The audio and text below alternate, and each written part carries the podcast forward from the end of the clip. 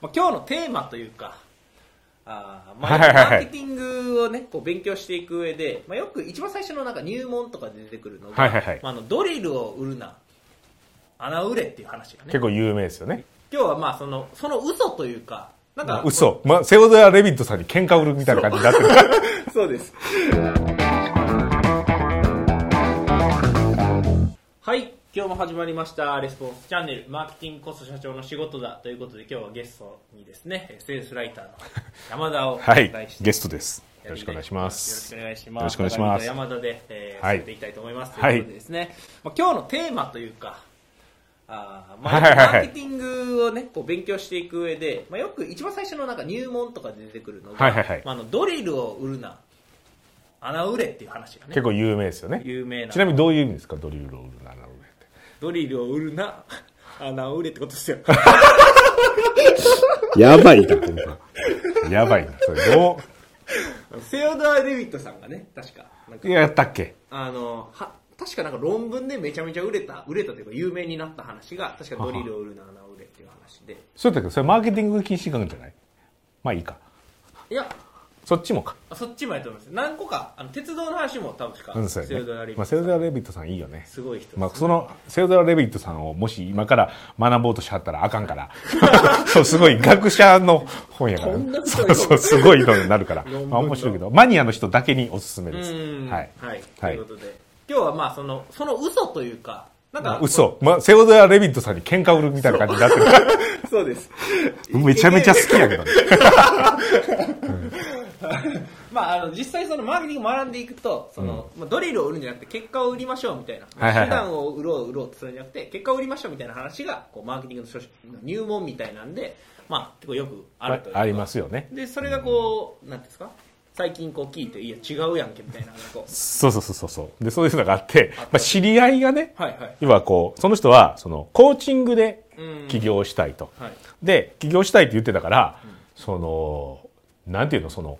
相談所みたいなところに行ったみたいなのよ。要はこう、例えばこう、税理士さんがいて、税金のことはこの人に聞いたらいいっ。で、経営のことは、まあ、経営というか、その、コンサルティングみたいな、で中小企業診断士の方かな、がなんかいたりとか。はで、こう、いいっぱいあるところに行きましたと。で、そこで、その、経営コンサルの人にはい。話を聞いたら、はい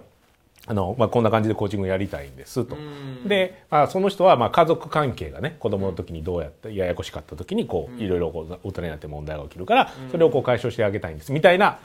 コーチングでね、あそういうふうなやりたいんですっていうふうに言ったら、あの、やっぱりこうね、そういうふうなのを、まあ、セミナーとか、例えば個人の面談とかにね、集めるときに、まあ、ランディングページを作るじゃないですか、ランディングページ、ホームページですね。はい。で、ホームページ作るときに、まあ、ねやっぱりこう、ね、ドリルをね、売るんじゃなくて、けあの穴を売らなあかんと、だからやっぱりねハッピーになるみたいなことをねバンバンページに書いていって、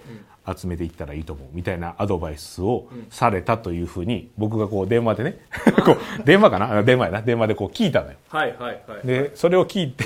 それどう思う？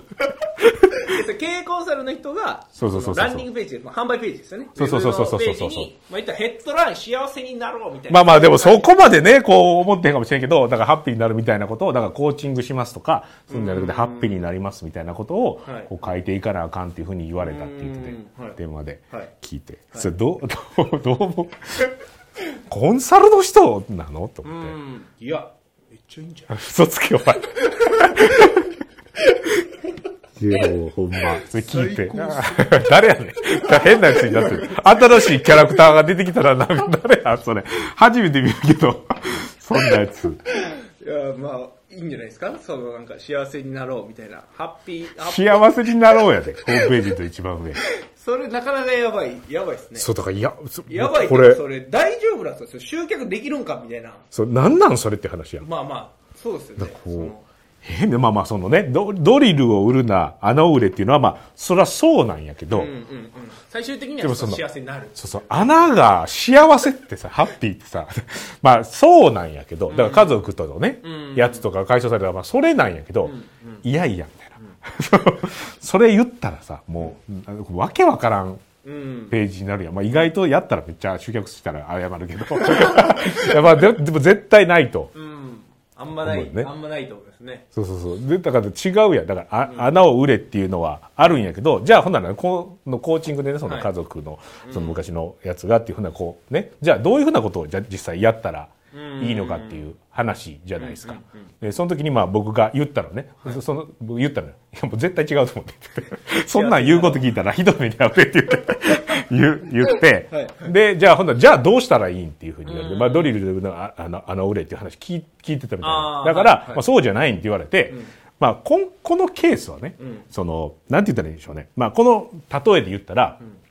いやまあもともとねドリルっていうのはそのなんなんでしょうねその何に使うのかなその例えば棚を作ろうとしてる時にこう穴をね開けて、まあ、ネジ通してこう合体させるために使うからそのドリル自体のねこの工具自体が欲しいんじゃなくてその穴が開けたいからその穴がいかにこうあの重要かっていうのを売らなあかんっていう話なんですけど今回のねこのコーチングの場合は要はねもう家族子供の頃の家族の話とかなんで要はねその穴がいるっていうことにも気づいてないんですよ多分ほとんどの人。ああはいはいはいはい。そうですね。そもそそうじゃないですか。なのでハッピーになりましょうって言われても、そのまあ、自分が今ハッピーじゃないとは思ってるかもしれないですけど、もうその全然ピンと来ないわけですよ、何言われてんのかわからんみたいな、んうん。なのでた、まあ、別の例の方が分かりやすいと思うんで、まあ、簡単に言うとそのがんの特効薬をもしね、こっちが売ってるとしますと、はいはい。で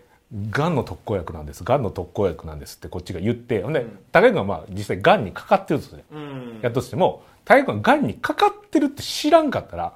がんの特効薬ですがんの特効薬ですって言われたらこいつ。何言ってんの？まあ、だんだんがん俺がんちゃうかと思うかもしれんけど そのもう何言ってんのってなるやん。うんそうですね。だから知り合いに言われても何言ってんのってそうなるやん。だから、ちゃんとね、そそういう時は、そもそも、癌なんですっていうのを、まあ、癌なんですって言うっていうのはちょっと、例えとして分かりやすいからいいと思う。まず、その、そういうふうにちゃんとこう、問題意識をね、穴が、ドリルやったら穴が開けなあかんねやと。うん穴開けなあかんっていうことにすら気づいてへんわけやから、この開けなあかんっていう、穴を開けなあかんっていうことを、まず認識してもらわないと、そもそももうこう、穴を売るもクソもないみたいなね。だからこう、ハッピーとかそういう話じゃなくて、じゃあまずやらなあかんのは、じゃあコーチングを受けた方がいいというか、その自分が問題を抱えてるということを、こう強く認識をうんしてもらうっていうのが、この、なんていうかね、コーチングを受けてもらうまでの第一歩になると思うよと。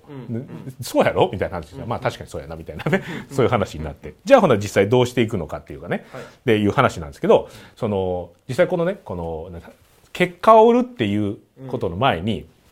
その、そもそもその、なんて言ったらいいでしょうね。例えばなんですけど、じゃあちょっと分かりにくい例えばなんですけど、マスクあるじゃないですか。はい今結構、コロナウイルスそうそう流行ってる流行ってるんですけどマスク売らなあかんっていうことになった時に、あのマスクをバカ売れさせようと思ったら、マスクをつけた結果健康になりますっていうふうに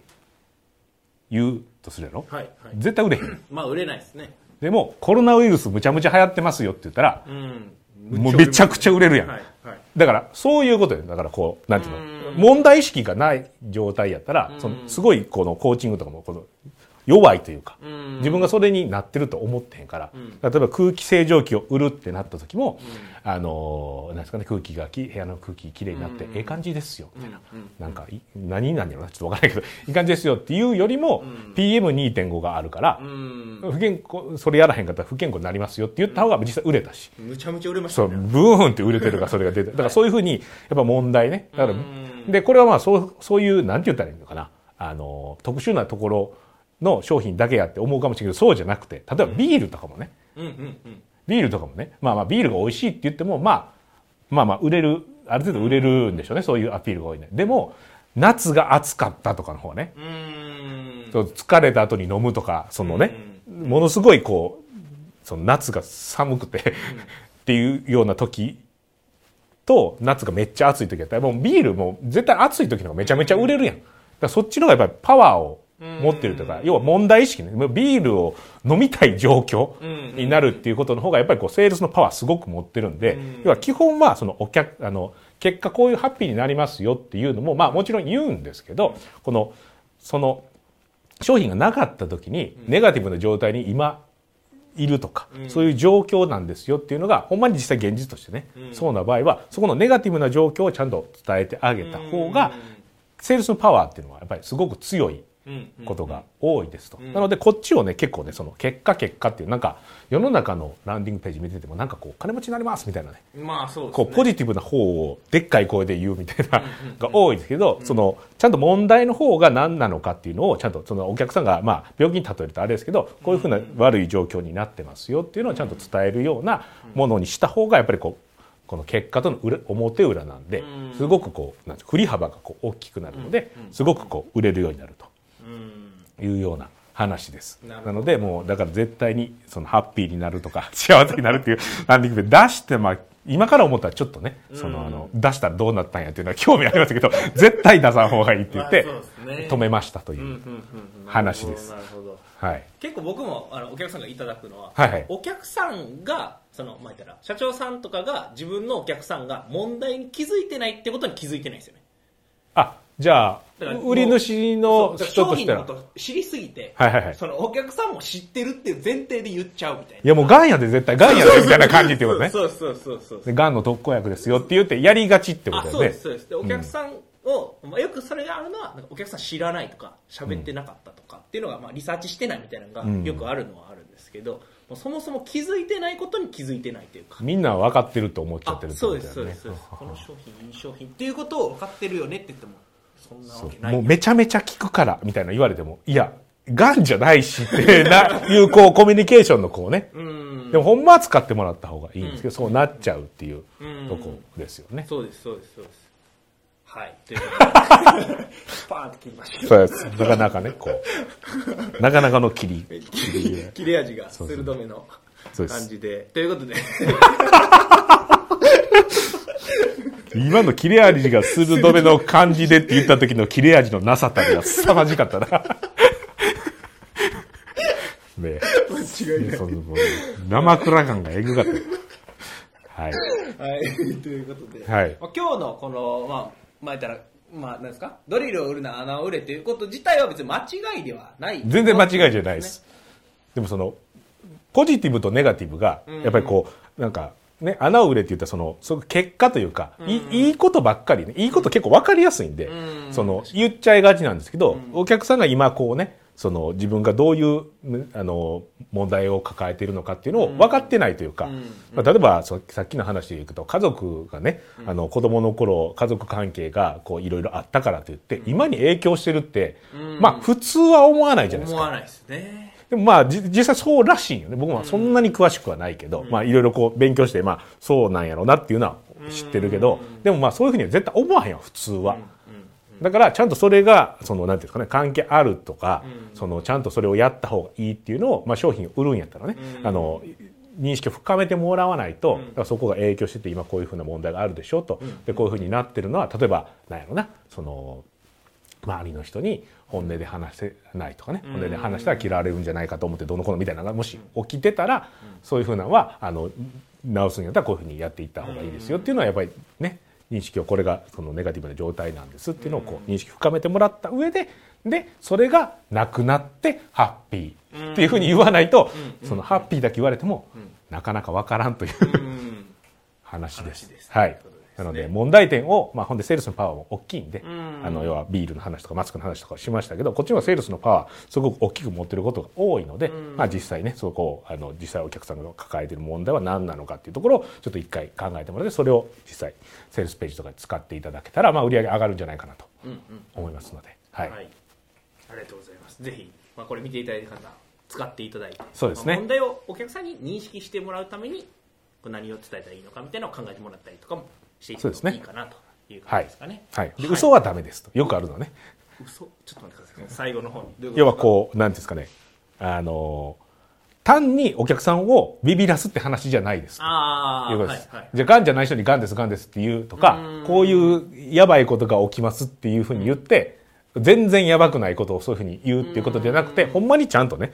お客さんはその認識はできてないけど、お前そういう状態なんやったらちゃんとおお医者さんみたいに診断してあげて、こういうふうになってますと。だからあの、まあ、例えばなんでしょうね。もうまた長いな。まあいいか。あの実は薄いアレルギーやとするやん。あーはいはい。パンを食べてね、パンを食べたらすごい薄いアレルギーになって体調がなんか若干悪くなると、でもそれ気づいてないと、なんか調子悪い時あるな、みたいな人にちゃんとパンのアレルギーありますよって言ってだからパンはもう抜くようにしましょうっていうような、ちゃんと診断をしてあげるっていうでも認識してないんでパンのアレルギーなんですっていうのをちゃんと伝えてあげて、それの対しての解決策を商品として売るというようなことをやってもらえればというところですね、嘘をつく人も結構いるので。へえ。そうなんですね。いや結構見てたらさ いや絶対これ違うよねみたいな、まあエビデンス弱そうなそうそうなんかむっちゃまあいいか。やめとこう。は、はい。いということで。はい。はい。ということで 今日のレスポンスチャンネルは以上で終了となります、最後までご覧いただいてありがとうございました。ありがとうございました。最後までご覧いただいてありがとうございました。ぜひですね、いいねと、あとチャンネル登録ですね、えーしていただければと思います。あと、質問だったりとか、コメント、お概要欄の方にですね、えーお待ちしておりますので、ぜひ、えー質問、コメントしてください。